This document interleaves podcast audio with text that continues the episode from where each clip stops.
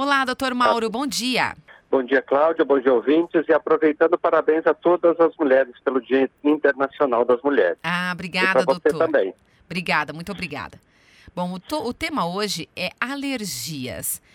Ah, os animais é, são iguais a gente, doutor? Assim, tem alergia a vários, é, por, por, vários motivos, assim?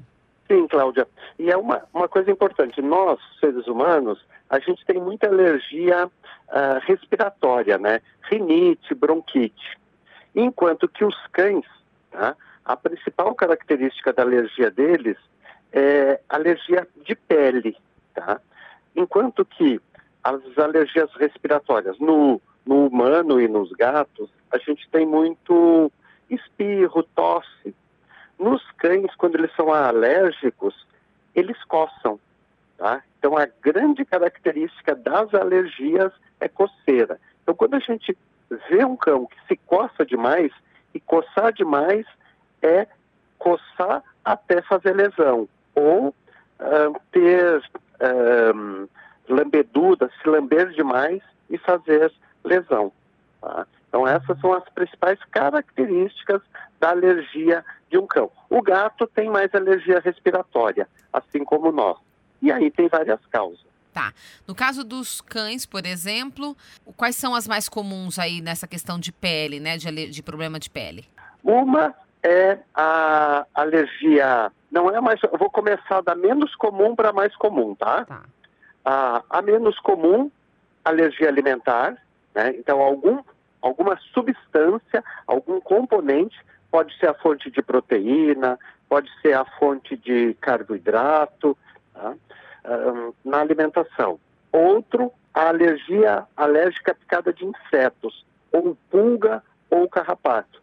E daí não é quantidade. Às vezes uma picada já desencadeia isso. Uhum. Tá? E a última uh, é a atopia. E o que, que é atopia? É tudo aquilo que a gente é, entra em contato com a nossa pele. Pode ser a poeira, o arco da poeira, o pólen, e às vezes é muito difícil da gente identificar isso. E aí, uh, muitas vezes as pessoas veem um cão se coçando, um gato, e dizem, ah, ele está com fungo. Não, fungo causa queda de pelo e coça pouquíssimo. Tá? Então, se coça, é alergia.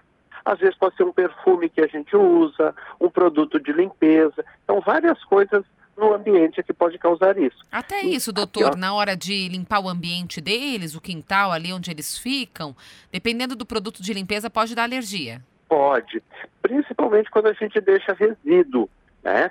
Então a gente tem que passar alguma coisa com sabão, porque a gente sempre acha que o importante não é limpar, é ficar cheiroso, né? E muitas coisas que têm cheiro pode provocar alergia, né? Eu sempre digo, o que limpa é esfregar não é o produto de limpeza que vai limpar propriamente dito. Né? Então isso pode acontecer. Não esquecer de passar água depois que tu aplica, coloca o produto e passa água para não ficar esses resíduos. A sarna é uma alergia?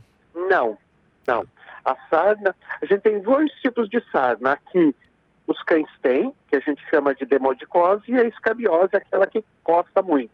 E ela é, é uma é a que mais coça tá? Depois da alergia, uh, ela coça muito, tá? E principalmente em filhotes, né? Uh, a gente pode ter a sarna, mas a vantagem da sarna é que a gente consegue tratar facilmente. A alergia não tem cura, né? uhum. né? A gente tem que identificar o que provoca alergia e às vezes isso é muito difícil. Tá certo. Doutor, muito obrigada e até a semana que vem. Até a semana. Fiquem com Deus e se cuidem. Tchau, tchau.